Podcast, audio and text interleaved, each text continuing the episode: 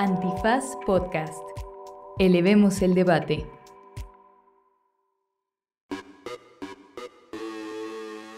Buenos días, buenas tardes, buenas noches, bonita madrugada o cualquiera que sea esa playa en la que estén ustedes reposando en este momento desde las horas del futuro. Ojalá, ojalá estuviera yo en una playa, pero la verdad es que estoy en la cabina de antifaz aquí en la Pero Condesa. hace un calor y una sudoración que parece playa, manita.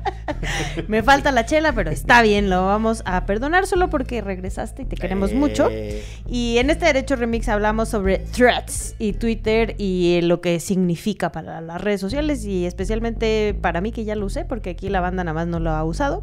Ni Y la porque- usará.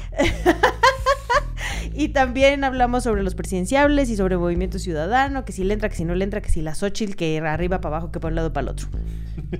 Y después le entramos a las innovadoras políticas públicas en materia de seguridad que en este país se están experimentando, empezando por el operativo Diamante y después el plan Ángel de Marcelo Ebrard para cerrar una conversación en relación a la muerte de Porfirio Muñoz Ledo. y una bonita recomendiza con intercambios y uno que otro eh, comentario adicional para enriquecerla en este bonito programa de análisis y risas que se llama. ¿Derecho? Remix. Vámonos.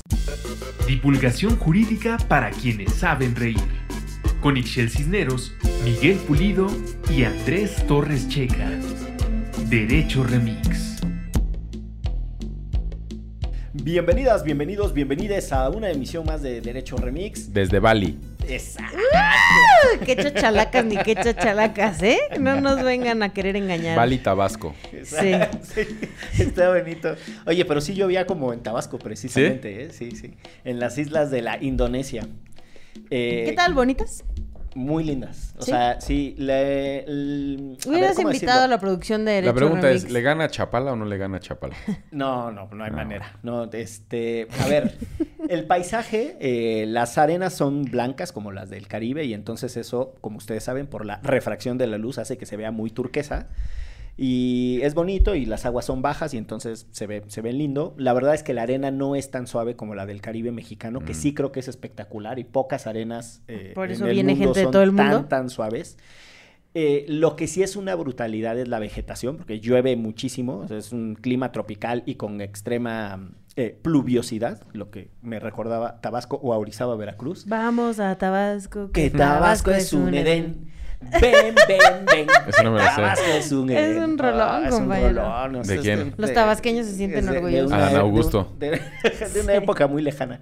Pero lo que sí es una brutalidad en la isla de Bali, de manera muy particular, eh, son los templos hindús, porque aunque mayoritariamente Indonesia es un país eh, musulmano, El país bueno, más musulmán del mundo, ¿no? pues por número sí. Por número de habitantes. De habitantes. eh, pero tiene cuatro religiones y la segunda, eh, que en términos generales es casi el 10% de la población, que es la hindú, está concentrada casi toda en Bali, toda la población hindú. Entonces lo que hay en Bali son unos templazos eh, muy, muy lindos, hindús, la verdad es que es- esa parte sí es muy bonita, y tiene un pinche caos que hace parecer, que, imaginen... Tlajiaco o Tlapa de Comonfort en el centro así, con, con su desastre eh, automovilístico. Bueno, es la cosa más ordenada del mundo. Parece Dinamarca comparado con Indonesia. O sea, no hay banquetas, pasan 300 motos. Es una locura. Es Ah, una es, locura el es de tuk-tuks y así, ¿no? Sí, tal cual. Por lo menos que Antifaz se rife con una... Un viaje a Bali. O a Puerto Escondido, ¿no? O sea, ya depende. Para menos hacer planeación estratégica de Derecho Remix y nos vamos todos nosotros. A las playas de Ebrard. ¿Se acuerdan de las bonitas Yo playas iba. de Yo llegué ahí. en Semana Santa? ¿Sabes qué? Donde yo vivía, está, se acerca hay un deportivo que se llama el Deportivo eh, Casa Popular. Sí. Y ahí hacían unas playas de Ebrard.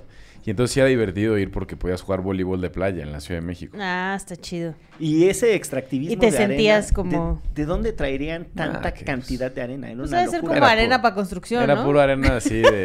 Gravas. Es que al lado había unos departamentos y entonces te ponían la grava ahí para que echaras el fútbol Sí, playero. que parecía este, más eh, la arena más tiesa que la del puerto de Veracruz, que la, la playa del puerto de Veracruz no es así muy linda Concreto. que digamos. Sí, es, Es concreto. El, el playón. Unas banquetotas. No, correr ahí, o sea, caminar en la playa de Veracruz, o sea, tu pie no se marca en la arena. Depende para dónde. O sea, ya la- las afueras en Antón El Lizardo farallón. es bien bonito. No, O pero ahí- ahí donde está hacia- el- Pasando la antigua es muy bonito. el- Pero ahí en el puerto, el en mero, el mero puerto, no, es muy dura, es muy está dura. la muy arena. dura. Híjole, me acuerdo un viaje con la Rebel, este, que fuimos, y además viajamos horas y horas y horas, como era común en esos momentos, este, y todo el mundo llegó acá a meterse al mar, pero así en calzones, en así las O playeras. sea, la estampa del chilango que está Eh, totalmente. su chela caliente, tambaleándose ya de pedo y que Con playerita así Rimbros. Con su, con su playera Rimbros y en calzones. y Así el era, calzón aguado, así era, así. así era, así era. Sí, sí, sí. Y después de ahí al estadio. ¿Cómo Ay, no? qué bonito. Y así, y como te llevas la sal del mar en la piel, porque Híjole. el que no sabe,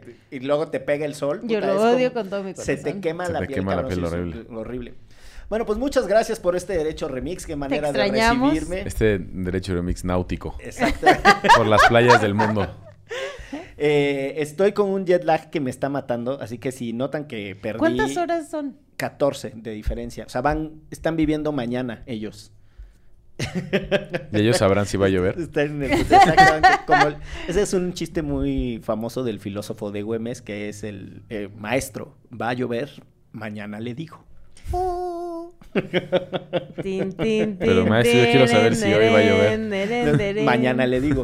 ¿No saben quién es el filósofo de Güemes? Bueno, era un eh, escritor eh, tamaulipeco que se dedicó a recuperar notas y dichos de políticos y entonces después sacaba una agenda y cosas así. Tenía la típica de el que tenga a puerco que lo amarre y el que no, pues no. Y bueno, como chistes muy tontos. Este, se pintan casas a domicilio.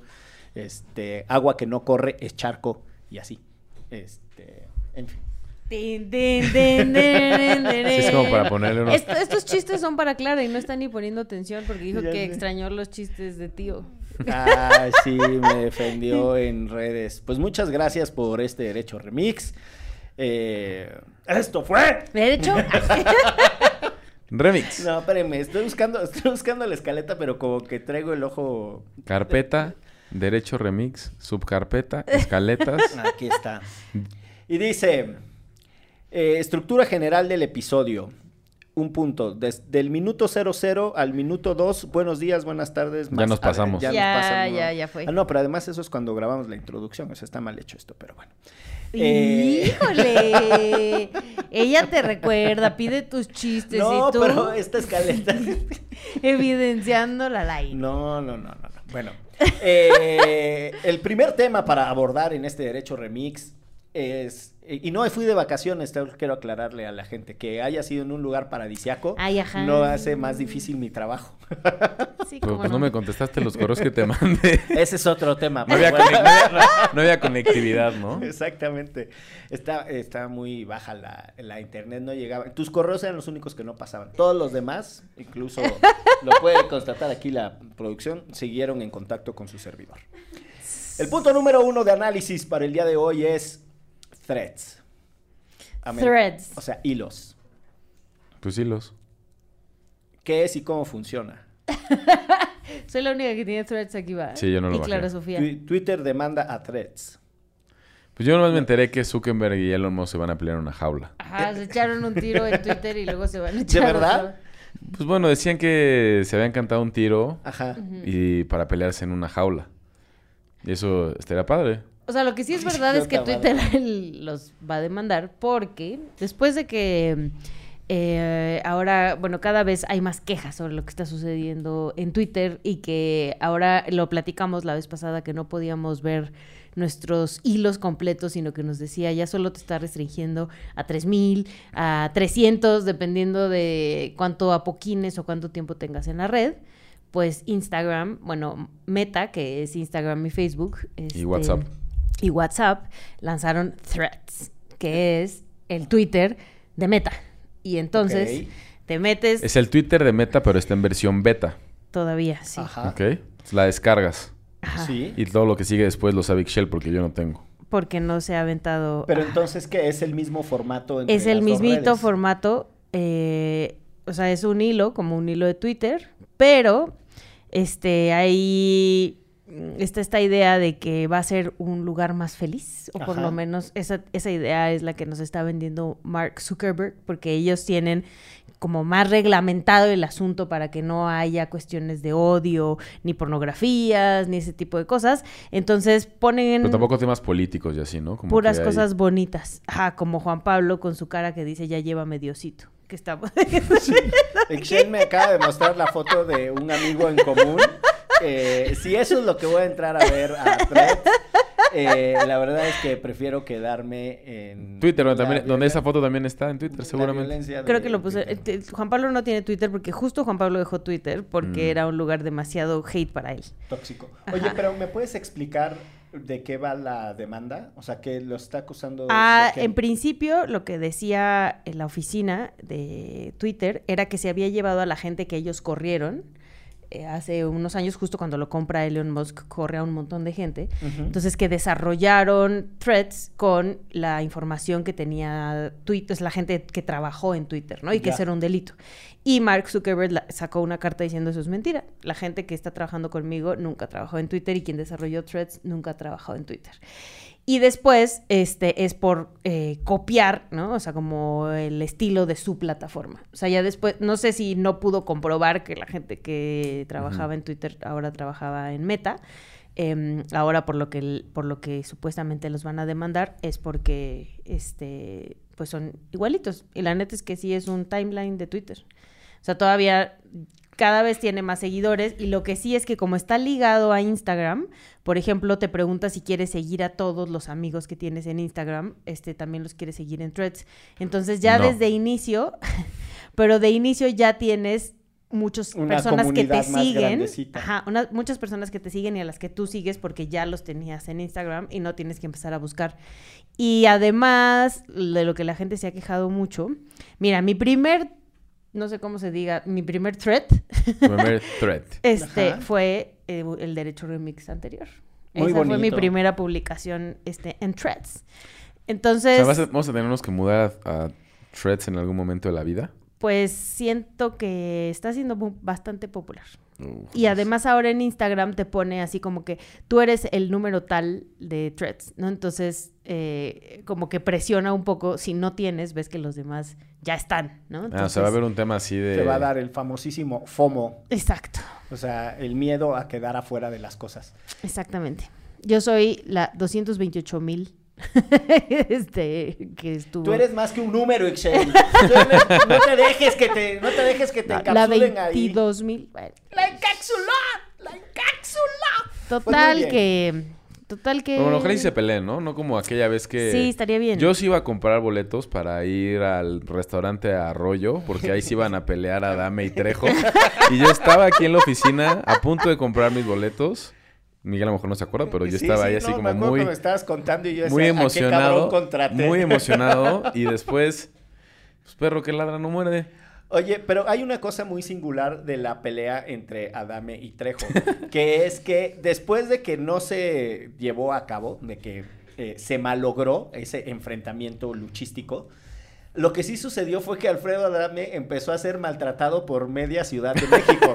Sí. Entonces todo el Sí. mundo lo empezó a madrear. Pero siento que él también se empezaba a pelear ahí con la señora del coche, o sea, sí Ah, había- cuando intentó ser candidato, ¿no? Intentó ser candidato Es- por redes sociales progresistas, Ajá. creo. Y ni siquiera su familia votó por él, ¿no? Esa también era una Esa noticia. está una locura. Esa pero fue una madreada emocional. Imagínate. Veremos si está en threads. Pero, pero, pero aparte, o sea, Trejo ya ni siquiera tuvo que, que madrearlo, ya lo madreó todo el mundo. Entonces, todas estas faramayas de que se encaraban y se empujaban y todo, la verdad es que si ahorita volvieran a hacer ese llamado, pues, ¿para qué la ves? A menos que descubramos que el Trejo es igual de torpe para los chingadazos, y entonces sí, porque duelo de mensos se va a poner sabroso. Eso sería lo Yo sí interesante. iría, la verdad. ¿A la de Alfredo Adame o a la de Elon Musk? A las y dos. De Mark Zuckerberg. Pero seguramente la de Zuckerberg y, y Elon Musk se va a cotizar. en- Sí, va a ser en Las Vegas y va a Sí, costar sí. en, Esto era el en restaurante dólares. Arroyo, Ciudad de México. El Metrobús te deja enfrente, 200 O sea, pesitos. Mira, yo soy la usuaria 2 millones de thread, 2 millones 289 mil, bla, bla, bla, bla, bla. Y ahorita la última nota que encontré es que ya son 30 millones de usuarios, eh, usuarias. Sí. En apenas 15 horas. Sí, siento que... No, no, bueno, pues este. Este segmento fue patrocinado por... Ya me encontré otra Mike nota Zuckerberg. de ayer que es 100 millones de usuarios en 5 días. ¿De qué? Nah, ¿100 millones?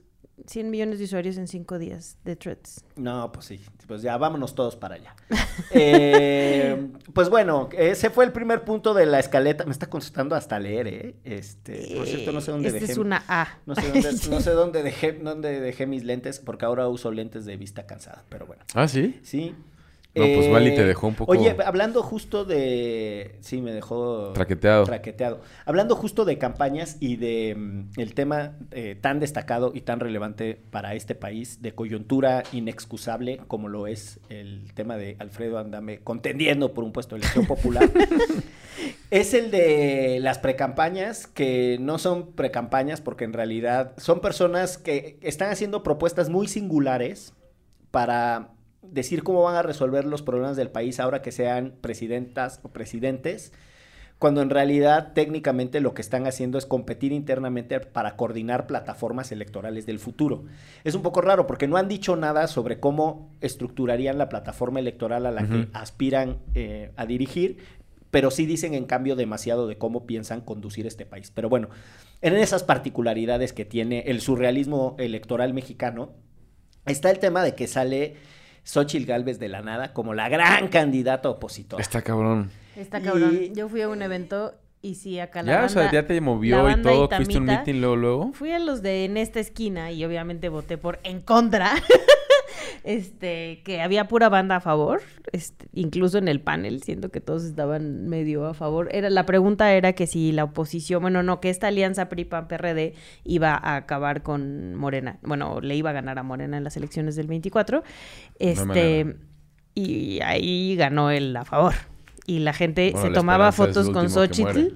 Tomaba fotos con Xochitl y cada que hablaba le aplaudía, tanto que nuestro gran amigo Ricardo López Cordero les dijo como, ya por favor no le aplaudan, o sea, esto no es un meeting político. No le aplaudan, lo que dijo no tiene sentido. ¿Por qué le están aplaudiendo? Pero, a ver, el, el tema con, con Xochitl que me parece interesante es, no es militante propiamente de Acción Nacional, Ni de ningún otro partido. ni de ningún, exacto, pero pertenece a la bancada del PAN, porque por ese grupo parlamentario llegó a su senaduría. Eh, y se le achaca que además trabajó en el gobierno de Fox. Eh, y esa es una de las cosas que más le critica Como Hertz Manero, el ¿no? presidente de la República. Y como Durazo, Y y como- Manuel Espino. Martínez, y como Manuel Espino, y como un montón de personas que estuvieron o anduvieron merodeando a la, a la 4T. Dice Ixchel que no le gusta decirle 4T. En su honor vamos a decir a este gobierno eh, encabezado por el presidente. Sigo esperando esa cuarta transformación. Pero el tema está entonces que si eh, la candidatura tiene un potencial para crecer, que me parece que es el argumento que se esgrime a favor de ella, Ujú. em, porque no tiene tantos negativos, porque hay un alto porcentaje de personas que no la conocen y entonces ellos ya conociéndola se podrían encariñar con ella, y porque además al no ser propiamente una militante de ninguna de las tres fuerzas que están en alianza, Medio salva. medio puede unir a las tres, ¿no? Porque Correcto. los tres considerarían que era un outsider. Ahora, me parece que esos argumentos para defenderla como candidata son muy pobres, sobre todo teniendo en cuenta su trayectoria. Tendríamos que estar discutiendo qué hizo como senadora, qué iniciativas presentó, a quién Como interpeló, jefa de gobierno, qué no como, como, de alcaldesa, alcaldesa de Miguel, Hidalgo. Hidalgo y qué hizo en su momento también como parte del gabinete ampliado de, eh, de Fox. Ella, si mal no estoy, fue la encargada de la Comisión De eh, para el. Desarrollo de los CDI, Pueblos ¿no? Indígenas, ajá, para la CDI, que no es, form- vamos, al no ser una Secretaría de Estado, no forma parte del gabinete, sino forma parte del, del llamado gabinete ampliado. ¿no? El legal y el ampliado, así le dice. Eso, se- eso es lo que tendríamos que estar discutiendo de la señora, su trayectoria, no si es la candidata que porque no la conocen tiene más margen para crecer. O si llega en bici a todos lados. En el, y en el otro lado, me parece que la simpleza de decir que estuvo con la derecha y porque trabajó con Fox y todas las otras burlas que hacen, también me parecen de una pobreza analítica. No sé ustedes que vivieron en el pasado, porque yo estaba 14 horas adelante Sí, en las sí. semanas De anteriores. hecho, ¿quién va a ganar la elección, Miguel? Dinos. Solo son 14 horas, Andrés Alfredo, no es más. ¿Cómo lo vivieron? No, yo creo que el gran problema que tiene la llamada oposición es que tiene tres partidos de ideologías distintas, con trayectorias distintas que durante años se pelearon entre ellos y es difícil poder tener a un discurso, como dices tú, que logre homologar algo, entonces, ¿qué es lo que va a homologar? La simpleza del argumento más allá de la profundidad de el perfil o de las este, propuestas, etcétera. Y creo que eso es lo que le está pasando en realidad ahorita al proceso interno. Porque todos los demás candidatos que se registraron fueron descartados rápidamente por venir muy marcados por esos partidos políticos. O sea, ni se diga el gobernador de Tamaulipas que presentó su, su carta de, sí, de, Al final de, terminaron de aspirante. 33. 33 que tiene, que tiene que conseguir 150 mil firmas, que para los que alguna vez hemos con- intentado conseguir firmas para alguna causa es muy difícil.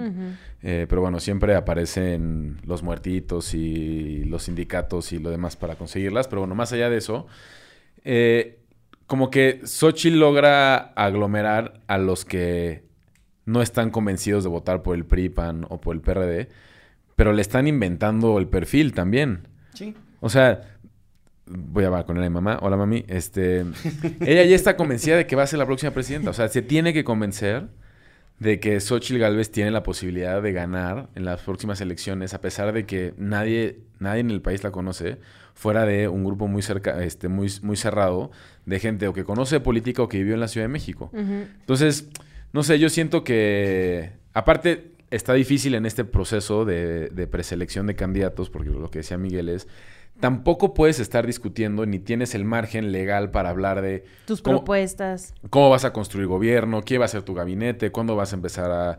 eh, cuáles van a ser los temas prioritarios, qué de este gobierno si reconoces, qué vas a echar para atrás. O sea, no puedes hablar como en, en tono de campaña. Y entonces, ¿qué te queda de otra? Pues pelearte con el fisgón este, por sus cartones. Ujú. Ánimo. No, pero sí, yo en este evento donde al que fui, ella hacía como esta cosa medio de mediar, que es lo que decías, Miguel, ¿no? Porque decía, yo no soy de derecha, o sea, a mí me choca que me encasillen, ¿no? También porque tiene que cumplir con que está con partidos Tres partidos distintos. Exacto. Pero estoy a favor de la legalización del aborto. Y para quienes no están, entonces díganme cómo le van a hacer para que las mujeres en este país no tengan hijos y no sean violadas y no sean... O sea, como que se sale por la tangente también para llegarle a la banda conservadora y así no tener como un statement político de izquierda con el que a lo mejor ella sí coincide, ¿no? Desde su trayectoria y etcétera. Y también en este evento estaban de Movimiento Ciudadano, un, eh, este, mm, eh, un representante de Movimiento Ciudadano, y, y le, le- les decían, ¿no? O sea, como súmanse a, nuestra campaña con Xochitl si vamos a ganar y no sé qué, y bla, bla, bla, porque también estaba Cházaro, el del PRD. Entonces, em, pues yo les pregunté específicamente si ellos estaban esperando a Marcelo Ebrard y me dijeron que no, pero sí. O sea, ni sí ni no, pero mañana Pero te veremos. y a ella sí le dijeron como con el PRI, lo que, lo que anda diciendo Dante, que con el PRI ni a la esquina. ¿no? Me parece complejísimo el tema de a dónde va a ir a dar el movimiento ciudadano con sus propias divisiones internas. Que por cierto era, era Juan Ignacio Zavala, el hijo de Juan Ignacio Zavala, sobrino de Margarita Zavala, el que estuvo ahí. que, que Fuimos juntos al ITAM. Mira tú. Mira tú. Llevamos una clase. Pero la, la singularidad es que Movimiento Ciudadano, en una apuesta muy interesante, hay que reconocer la- el olfato y la trayectoria que tiene Dante para construir una cosa que es entre partido político, negocio y, y una, eh, una bolsa de candidaturas de control personalísimo. Vamos, uno podrá estar o no de acuerdo, pero talento político tiene el señor porque Sabe tiene dos, muy bien. tiene dos gobernaturas. En los dos estados más en los dos importantes. estados, que no es cosa menor. Y Dis- que en Monterrey se burlaban, usted, en Nuevo Tlaxcala, León se iban... Pero En Nuevo León se burlaban de ellos por haber te- puesto a una personalidad como Samuel y al final termina ganando, ¿no? No, que empezó no. con el 8% y termina Ahí, ahí ganando. están, y van a tener que resolver eh, en dónde se quieren colocar, porque también en las elecciones muy cerradas, que es lo que, lo que van a intentar hacer, es- este Frente Amplio por México y, en- y Morena, es para el, para el Frente Amplio por México lo que les conviene es que la elección se haga cerrada y que se vaya eh, A dos. a dos, ¿no? Porque eso normalmente te hace disputar el llamado voto útil. Así Sí, es como funcionan tradicionalmente las- los procesos electorales. bueno, las que se van a segunda vuelta terminan ahí. Y exacto. Y, el- y lo que le pasa a Morena es que necesita en todo caso que quienes tienen algo en contra de ellos se dividan y que se vayan a tercios, ¿no? Sí. Entonces ellos concentran su voto duro y el voto de oposición se va a tercios.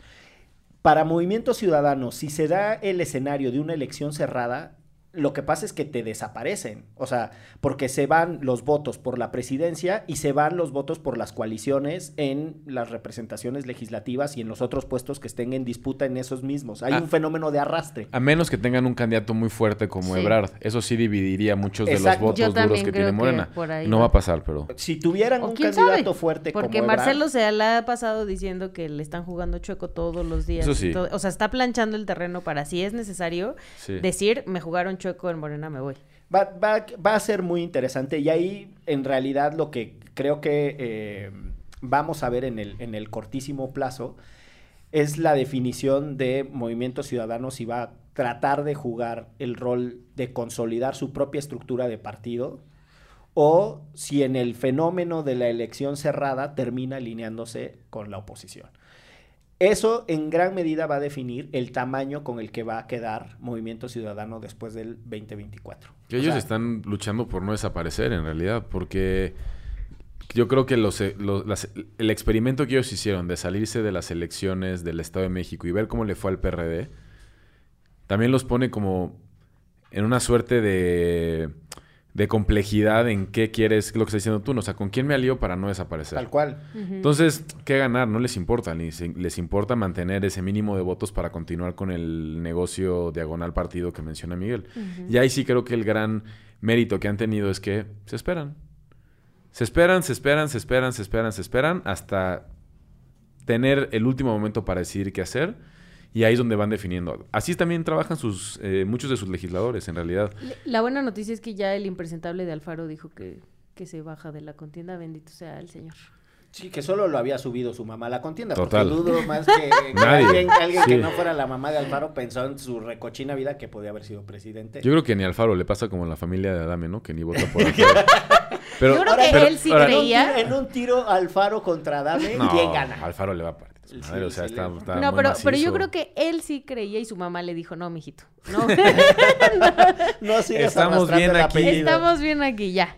Oye, pero- pe- y, y me parece muy interesante en este fenómeno de destapados que se ha bajado mucho el perfil, por ejemplo, de Colosio. Sí. Sí. Que, Que al principio lo estaban muchas encuestas empujando. lo manejaban como el candidato Movimiento Ciudadano y demás, y se ha mantenido. Y él tampoco ha dicho nada. Eh, también Samuel ha sido como muy disciplinado en decir, pero ¿de qué estamos hablando? Todavía falta, yo estoy gobernando mi estado, etcétera. Entonces, como les digo, o sea, para mí la estrategia es esperarte al último momen- momento, tomar la decisión pragmática que necesites para sobrevivir y listo. Y cuadrándose como buenos puristas, que eso también está Ah, tremendísimo. 100%. Sí, razón. tiene, tiene muchísima disciplina de partido Dante, eso sí hay que reconocerlo. Vamos a hacer una pausa en esto, que es... ¿Derecho? Remix. No se dice provincia, tercera temporada. Acciones locales por los derechos humanos en México, una colaboración de Antifaz y Acento. En esta tercera temporada recorreremos el país de la mano de Acento, Acción Local, para platicar con defensoras y defensores de derechos humanos que a través de sus experiencias nos permiten conocer problemáticas que afectan a todo México y las acciones que llevan a cabo para avanzar hacia la justicia social en sus comunidades y territorios. Disponible en cualquier plataforma para escuchar podcasts. Bienvenido, Miguel, a este episodio de Derecho Remix. No me hables tan Eh. rápido. Me gustó la cadencia del primer segmento porque venía así suavecito. Tú venías dirigiendo la orquesta. Así. Y ahora ya chingadazos. Vámonos a chingadazos. No, chingadazos como Sandra Cuevas recogiendo. ¿ah? ¿Vieron cómo entró el tema? es el segundo ¡Eh! bloque. El primer punto del segundo bloque. Qué bien Todo lo está cuadrando perfecto. De nada. Qué guapa es Sandra Cuevas, ¿no? Pues Según en gusto se rompen géneros, ¿no? Según ella Cada misma quien, ¿no? dice. No, Lo que sí es que tiene un montón de seguridad en sí misma, ¿no? Eso sí, No, innegable. sí, Sin eso duda. sí. La verdad que sí. Pues está desatada. Ya había empezado, bueno, alguna vez platicamos aquí toda la, eh, ¿cómo se dice? Campaña que emprendió en contra de los rótulos y es los murales y los grafitis y pintar los parques de blanco y que todo parezca... De los que, quienes Sí. bailan en la Santa María de la Ribera. Más aburrido que Copenhagen. Más aburrido, sí. Y nunca he ido a Copenhague, entonces no sé. Es aburrido. ¿Es aburrido? No. No vayas. Lo tacharé de mi lista. Exacto. Pero ¿a poco en Copenhague también retiran los comercios de la calle? Como Sandra Cuevas. Sandra Cuevas. ¿Sabes qué? A chingadazos. En, en Copenhague está un parque de diversiones, mero en el centro de Copenhague, muy cerquita de donde está su equivalente a su palacio municipal, a su zócalo, a su zócalo de ellos. Eh, se me fue ahorita el nombre del parque, que es el parque de diversiones en el que el señor. Walter Disney se inspiró para Ah. hacer su propio parque de diversiones, porque es bien sabido y bien conocido que el Walt Disney en realidad era un bichi copión, ¿no? Era como el Mark Zuckerberg que todo se copiaba.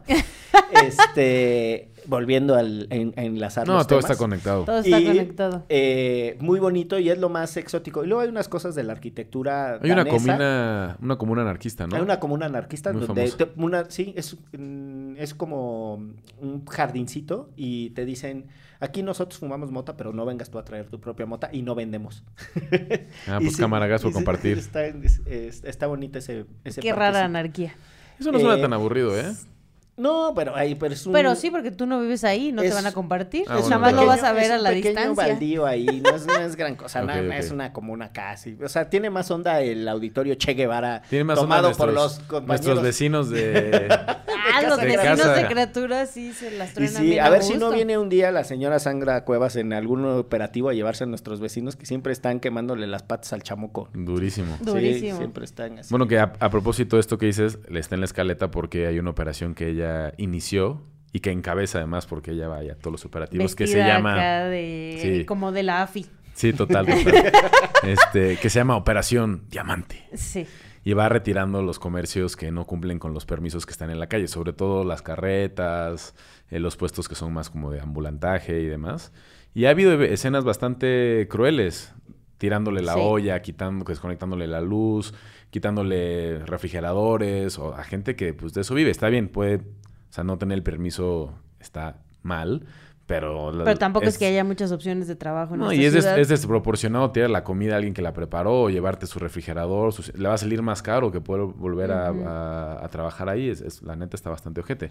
Y no está haciendo lo mismo con... Se podrían ir a otra alcaldía con sus elotes.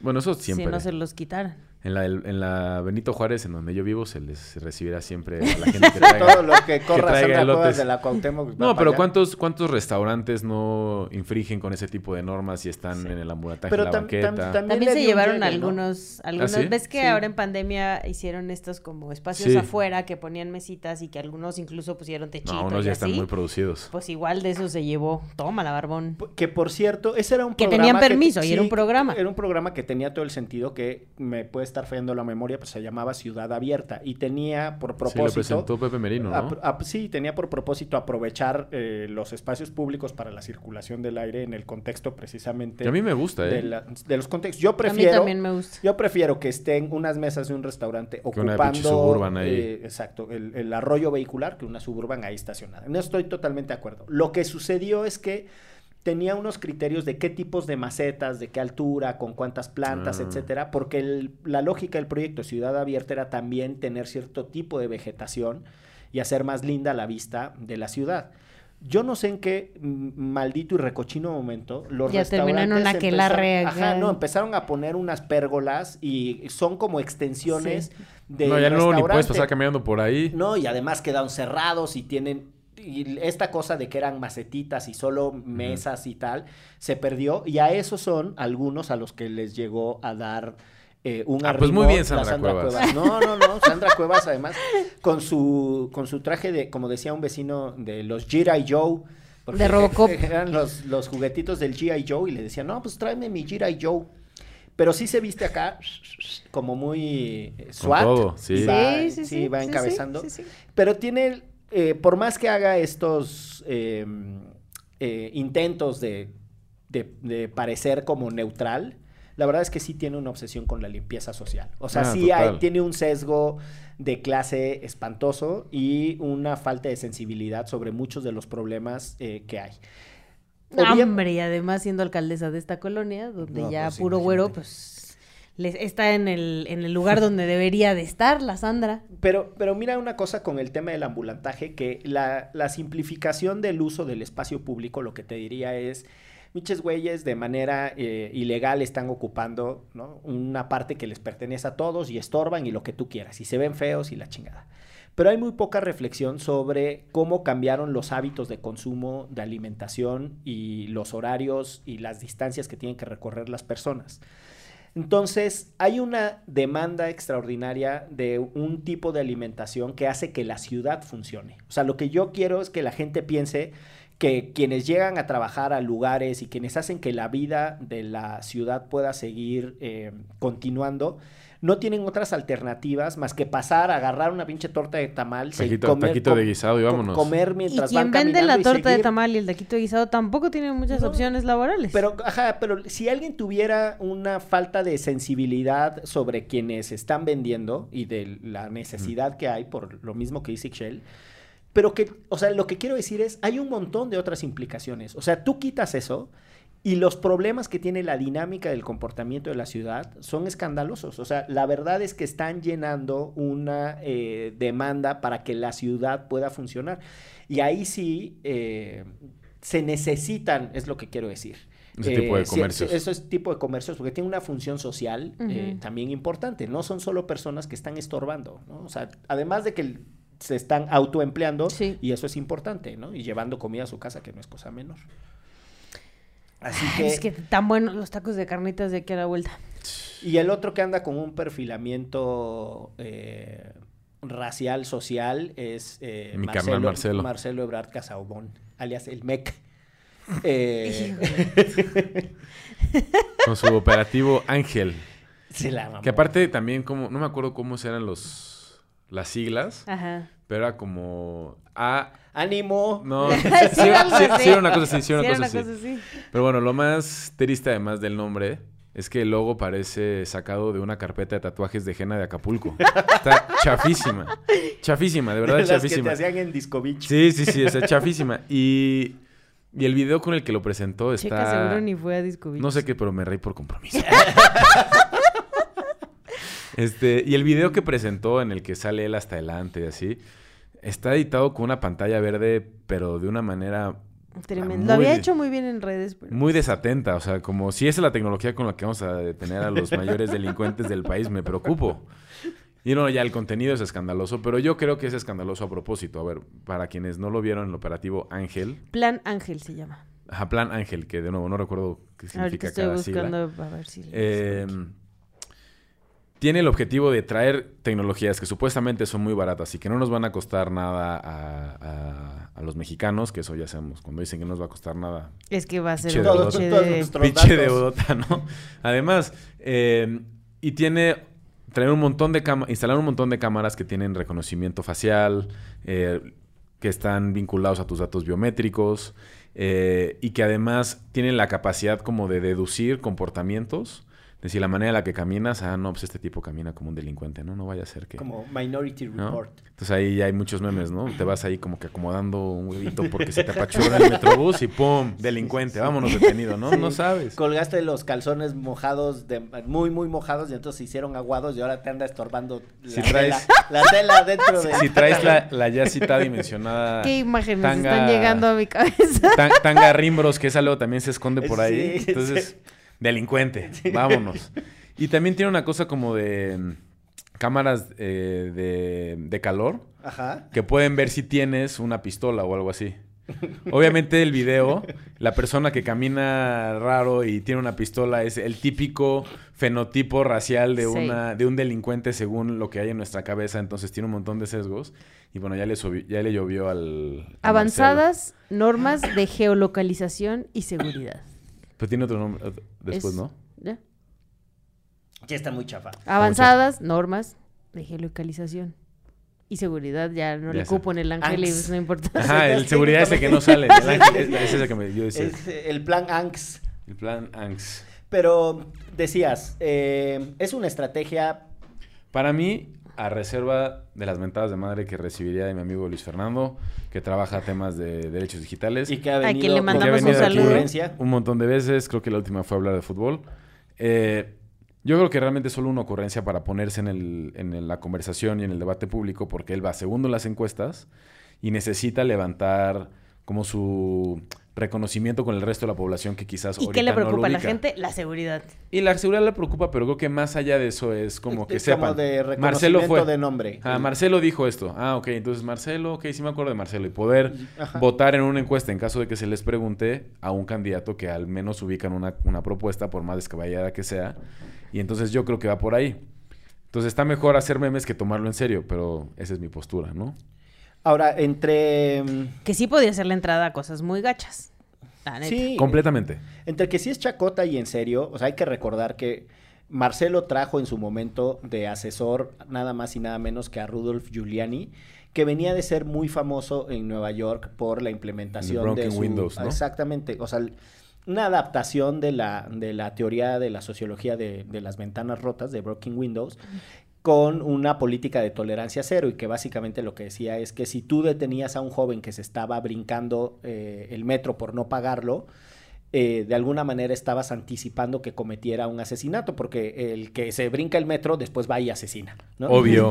y entonces, si tú tenías un chingo de gente que rompía pequeñas normas, evitabas el- la, la criminalidad en mayor De escala. mayor-. Entonces, bueno, estoy hipersimplificando, no es tan así. Lo que sí es un hecho es que también, ah, debido a ra- otras razones multifactoriales, pero en el periodo de Rudolf Giuliani como alcalde de la, de la ciudad de Nueva York, disminuyeron cabroncísimo los delitos. O sea, recuerden que Nueva York tuvo una crisis en los ochentas cuando se convirtió en la ciudad más violenta en los. Estados Unidos y tenía unos índices de letalidad casi como los de El Salvador, lo digo en serio, antes de Bukele, y no con eso quiero decir que esté bien lo que hizo Bukele, pero una- unas tasas de, de letalidad de cuarenta y tantas personas por cien mil habitantes, una cosa loquísima lo que pasaba en Nueva York. Giuliani venía de ser un fiscal muy famoso porque había enfrentado la mafia en Nueva York y había ganado un montón de casos y la chingada, entonces era un fiscal muy, muy popular. En Estados Unidos pasa mucho eso, sobre todo en esa parte del país, que los fiscales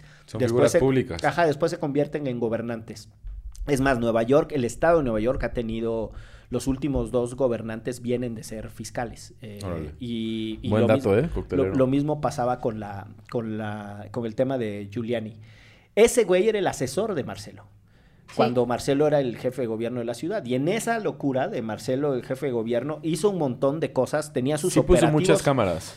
No, y tenía Con unos él empiezan las operativos- cámaras, si mal no unos recuerdo. operativos tremendos en la zona de Tepito, no sé si se acuerden, Sí. y otro también eh, el, cuando hicieron la expropiación, de esto que le llamaban eso la, era lo que iba a decir. de la fortaleza Ajá. y, Yo no recuerdo y, eso. pre- y presentó unas leyes de afectación, que no está mal, ¿eh? la afectación de activos y pegarle a la delincuencia por la vía de, de De la precisamente de expropiaciones, ajá, y de quitarles propiedades. Pero el tema de la fortaleza como bastante desprolijo, este, ¿Por qué fue lo la que fortaleza? decir- Yo no... Era un lugar donde, en La Morelos, donde vendían, o sea, como ya Droga. conocido, donde se vendía droga y así, y entraron a sacarlos a todos, pero pues de por sí en este país las violaciones a derechos humanos a, la, a flor de piel, pero además como muy criminal- criminalizador el asunto con los vecinos y las vecinas, o sea... O sea, incluso los que ni la debían ni la temían. Exacto, o sea, porque como en toda zona de, de convivencia con criminalidad, no todos están involucrados, pero llegaron y expropiaron el barrio completo. Órale. Porque al interior era un laberinto y por ahí se movían con mucha droga y era un tema además de, de- Sí, o sea, cuando robaban también, por ejemplo, corrían entre esas vecindades y entonces pues ve ahí, ¿no? Ya, ya no vete los agarraban ni nadie. Y vete a meter ahí. Sí, no.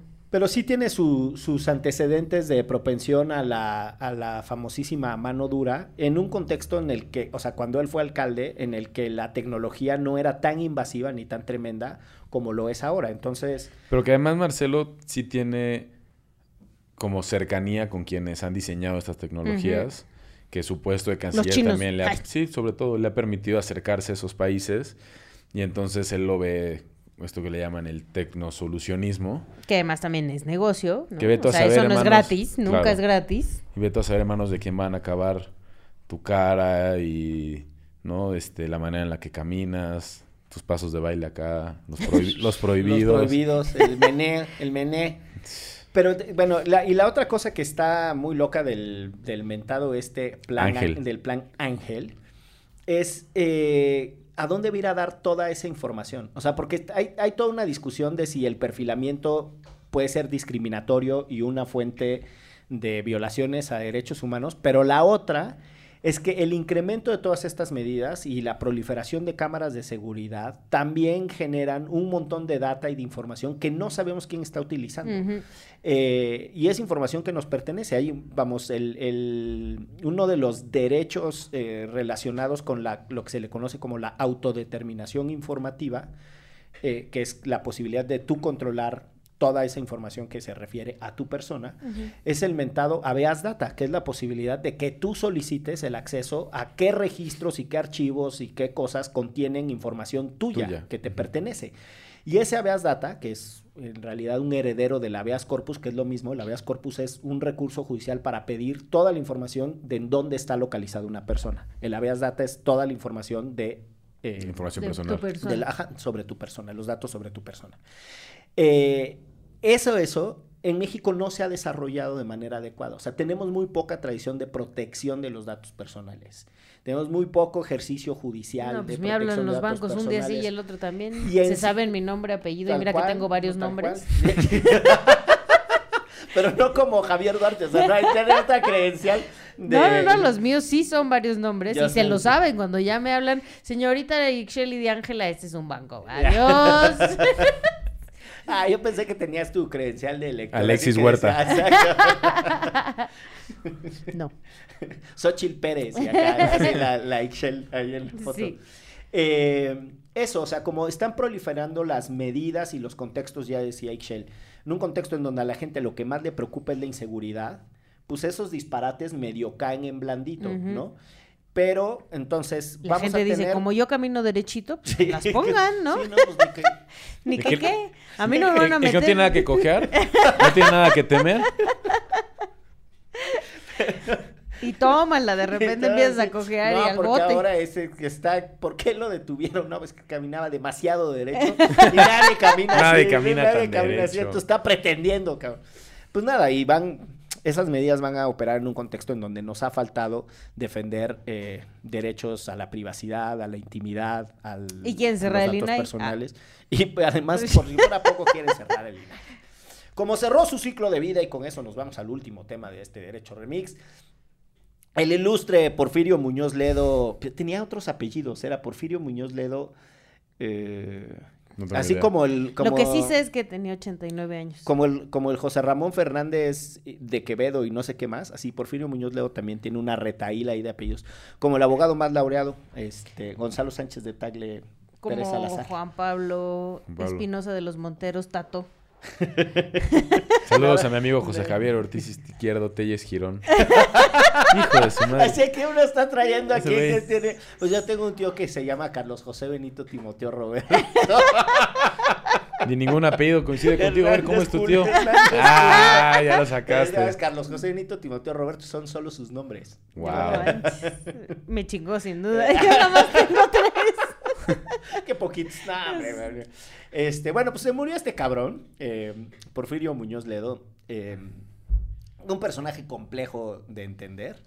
Estuvo en como Forrest Gump en todos los episodios de la vida reciente del país. Que si buscas fotos de, de Porfirio Muñoz Leo de joven, se ve viejo. O sea, no hay fotos de él joven, joven. O sea, es como ya joven, ya es Ya alguien tiene viejo. arrugas. Eh, sí, pues, que fue secretario del trabajo, él decía de sí mismo, cuando un joven secretario del trabajo, y sí es cierto, lo ves en las fotos y ya estaba muy cascado, eh, fue secretario del trabajo pasaron los- en terracería. en los setentas. eh, Con Echeverría, Con ¿no? Echeverría. eh, y nada, después en su trayectoria es conocido ampliamente que rompió junto con el ingeniero Cuauhtémoc Cárdenas con la estructura del PRI. em, Y también es conocido por acosador de mujeres. también es conocido por acosador de mujeres, también es conocido por su alcoholismo. Eh, ¿Tiene alcoholismo? Eso sí, yo no con sabía. de una inteligencia brillante. Hombre, unas pedas ahí en, la- en el congreso que de repente se echaba No. unos choros que decías, ay Dios. A mí nunca me invitaron.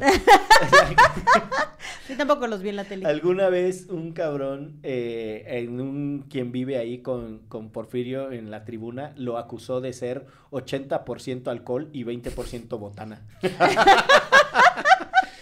Que Nuestro, si congreso siempre a la vanguardia de los debates. sangre iba a salir 80% alcohol y 20% botana. Pero bueno, un personaje, insisto, como también complicado de, de seguir, pero eso sí, con una inteligencia descomunal, sí creo que una de esas mentes... Sí, como la, la, definición de viejo lobo, ¿no? Ujú. Como que se las sabía todas de la política. Estuvo en secretarías de Estado, fundó un partido político, fue diputado, fue senador. Fue candidato presidencial. candidato presidencial. Del PARM. Fue cercano a presidentes, o sea, se las sabía todas dentro de las estructuras Fue, políticas. y, y diplomático no fue cualquier diplomático, fue diplomático ante la Unión Europea. Eh, o sea, no era el embajador de México ante la Unión Europea y vamos, un, sí creo que un, un personaje eh, entre interesante, polémico, eh, yo creo que desde la perspectiva estrictamente pública hay que reconocerle alguna contribución, pero además también en los últimos años un emblema de la impunidad porque a pesar de la notoriedad y de la trascendencia de las denuncias que se hacían sobre su acoso y hostigamiento, la verdad es que de eso nunca se le problematizó y ah, por el contrario se le protegió. Entonces, pues está ahí la, la biografía de Porfirio Muñoz Ledo. Es difícil entender el, el país sin su biografía y no me refiero tanto a las cosas que él haya contribuido a que pasaran, que en alguna medida sí, sino porque, insisto, estuvo en todos los pinches momentos importantes. De los últimos Sí, Sí. jugando algún rol, 60 años. en al- en- de alguna u otra manera. Estaba- es un- un- Sí, no, estaba en diputados hace poquito. Sí. Eh, fue presidente del Congreso empezando este, este gobierno, después no le dieron la oportunidad de reelegirse y ahí es en donde se encabrona y se pelea. Pero además le contestó un informe de, de gobierno a Cedillo, que fue el primer informe de gobierno, el del 97, estoy casi seguro, que fue la primera vez que un diputado de oposición le contesta un informe. Y además es el famoso interpelador de Miguel de la Madrid, que es, él era senador por el Distrito Federal y... Ah, en una huelga, ¿no? No, él, él era, sen- empieza, va Miguel de la Madrid a rendir su último informe de gobierno Mm, sí, es cierto. y entonces él le pide la palabra para ver si puede eh, cuestionarlo sobre las elecciones y se niegan a darle la palabra y entonces todos los del PRI le empiezan, lo sacan por traicionero y, y deja una imagen para la memoria de este país porque sale en este saludo muy de político de, de mano a cada lado, así, riendo y agradeciéndoles, así moviendo las palmitas hacia atrás y hacia adelante. Es muy simpática esa escena, pues nada. Se nos fue, se nos adelantó en el camino, como se dice por ahí. Pues Dios no lo sé si se nos adelantó en el camino, ¿eh? Ya está muy adelantado. en O su sea, camino, ¿no? 89 años. Híjole, yo espero no vivir tantos años, no manches. Bueno, espérate que llegues a los 86 y te Por e- preguntamos, ¿no? No, no, no, no, eres A mí más. gustaría vivir muchos años. Ay, a mí no, qué flojera. Ya así, volver a usar pañales y que ahora sí me acuerde. Eso es un excelente, excelente O sea, punto. porque si crees que el calzón Rimbros te estorba, el imagínate, pañal, el resortito di- comezón el acá, depend- eh. El depende se estorba, porque además rasga más. El velcro lastima, el del pañal del... Sí, ya, ya, ya la piel está muy desgastada, Además, ¿no? ya Ya la es piel ya de está bebé. Zafo. Y entonces, pero además, mira, no, mm, esta otra parte de tu argumento no sé si se sostiene, porque dices usar pañal y que ahora sí te acuerdes. A esa edad, quién sabe si te vais a acordar. o sea, a lo mejor ya usas pañal y ya tampoco te acuerdas. Puede ser, pero igual no. No quiero que mis hijos me anden cuidando tan grande. Pues muy bien. Eh, pues si les parece, con eso cerramos y damos paso a la tradicional recomendiza para irnos de este bonito episodio. Les agradezco la gentileza a la H Producción por dejarnos una escaleta de tópicos ligeros, Variados. variados. Este, el jet lag ahora sí me está chupando la bruja. Eh, su madre. Eh, ¿qué- Un forloco, un pa' que te prendas. Yo, bueno, yo recomiendo una serie de entrevistas que había bueno, que ha estado haciendo Gabriela Barquetín para Sí. Gato Pardo que se llama Los Presidenciables. Sí. Yo Ya tengo vi. una amiga Ya, que te va a agradecer como- ese como- comentario. Como la mitad ya no es presidenciable, ¿no? Ya se autodescartó. Porque entrevistó a Lili Telles que ya dijo que no. Ah, esto no llego a esa parte, no Ah, bueno. spoiler. Exacto, no spoilers. Llevo, bueno, llevo dos. La de Claudia, que me pareció una muy buena entrevista. Y la de Brar también, que me pareció muy buena entrevista. La de Xochitl también está buena. Ah, bueno. O Pues yo bueno. tengo una amiga que te va a agradecer este, esta recomendiza Ah, bueno. de Gato Pardo. Así que Saludos al equipo de Gato Pardo. Saludos la verdad al es que sí, es, un muy buen trabajo y está muy bien editado y me parece muy pertinente la conversación. Aquí no, aquí no han venido los candidatos. No sé si es porque nos pusieron en la yo ya lista tengo, de Citlali. yo ya tengo el contacto para hacerle una invitación al ciudadano Noroña. ah, estaría chingón. Ese sí está tenerlo. buscando espacios donde sea. Sí, sí, yo podría buscar el de las corcholatas. Solo lo voy a dejar ahí. Tengo conectes. No los ejerzas, ahí déjalo. Si, Ese si es- los quieren, los consigo, como chingados. esa, es su, no. esa es su recomendación. Esta es mi recomendación, sí. Muy bien, muchas gracias. La mía es un podcast también, pero no tiene nada que ver con los presidenciables porque pues me cagan. Este. y entonces es un podcast que se llama ¿Quién mató a Anna Cook? Que es Órale. un podcast documental chileno de una chava que la asesinan, una chava lesbiana DJ que la asesinan. Y eh, pues hacen este podcast documental un par de chavas como las investigadoras, ¿no? De, del caso, pero sí, o sea, te explican ahí que revisaron más de 100 expedientes, ¿no? O sea, como que hay- está muy, muy, muy bien armado, pero sí medio te lo cuentan como si estuviéramos aquí platicando las- los de Derecho Remix y tú me dijeras, de repente te echaras tu chiste de tío y así. Entonces, Tan, este... tan socorridos y bien recibidos. A veces dices que quizás no es para la temática que están platicando, ¿no? Ajá, no, y luego medio novelado, pero está muy bien contado, ¿no? Oye, pero es que como, sí es te- como estos documentales de Netflix que la verdad me cagan, que es como, ¿quién mató a Funito de tal? Y te avienta siete episodios y no sabes quién lo mató. Eh, no te voy a decir. No, o sea, porque si no sé quién la va a matar al final, la neta no lo Ese voy a a mí me escuchar. pasó con el de Malcolm X. Nunca supe quién mató a Malcolm X. Yo tampoco sé. Yo iba a spoilerearle algo, pero a mí me gustó mucho el de la moraleja, por ejemplo. La moraleja Ah. está bueno, está bueno, pero creo que es distinto. Es, es la misma fórmula, pero está divertido. Este también está divertido, te lo prometo. Pero sí quiero saber quién la mató. Bueno, No voy a hablar más al respecto. Bueno, que la próxima semana, espero que no sea con coraje, Sixel. Eh, yo les recomiendo un documental que se llama The Act of Killing, Ah, que bueno. es sobre lo que sucedió en Indonesia y la masacre. Es durísimo Es durísimo. ¿eh? Y a propósito de cosas que estás viendo el documental y no sabes si te tendrías que estar riendo o no, porque tiene unos episodios, tiene unas singularidades. Porque narran cómo se, o sea, las personas que participaron en estas masacres narran cómo fue que ejecutaron, hicieron y tal. Pero con una... O sea, narran y ellos se interpretan como que se están, Híjole, como que están actuando. Es Sí. muy loco. En Indonesia hay un golpe de estado y en ese golpe de estado eh, los militares matan, se dice que entre 500 mil y un millón de personas asociadas al comunismo, que es una brutalidad. Y hay una, hay una escena en el, en el documental en donde eh, uno de los güeyes estos que mató a un chingo de gente y que se actúa a sí mismo recreando cómo hacía las matazones y tal, y luego se ven a ellos mismos y hacen comentarios muy fuera de lugar y uno de repente se ríe de esas cosas y es muy provocador. Pero ese güey tiene una frase en donde dice, la justicia la hacen los vencedores. Y como en este caso yo vencí, es justo que yo no vaya a la cárcel y no es cierto que tenemos que arrepentirnos de lo que hicimos, porque como nosotros ganamos, está bien. Y después hace la comparación con lo que pasó con Estados Unidos y no sé cuál. Y la verdad es que tiene esas cosas que son muy provocadoras, porque pues a los gringos, ¿quién los ha llevado a juicio Sí. por Hiroshima y Nagasaki? O sea, Déjate Hiroshima y Nagasaki, digo, Irak, Afganistán. Sí, no, bueno, eso. tienen Bueno, ahí su lista. bueno, pues ahí está. Pues con eso nos vamos de esto que fue. ¿Derecho? Remix. Adiós. Eh, ¿Quieres que yo me eche los primeros? Sí. Aquí ¿Qué fueron? apuntados. Eh, Threats, Sandra Cuevas y Marcelo. Porfirio, No, no, no, no, no. presidenciables. Tú eres... Threads Threads presidenciales. y presidenciables. Y yo soy Sandra Cuevas, Marcelo y Porfirio.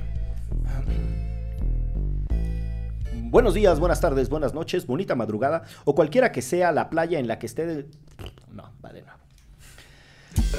Divulgación jurídica para quienes saben reír. Con Ixel Cisneros, Miguel Pulido y Andrés Torres Checa. Derecho Remix.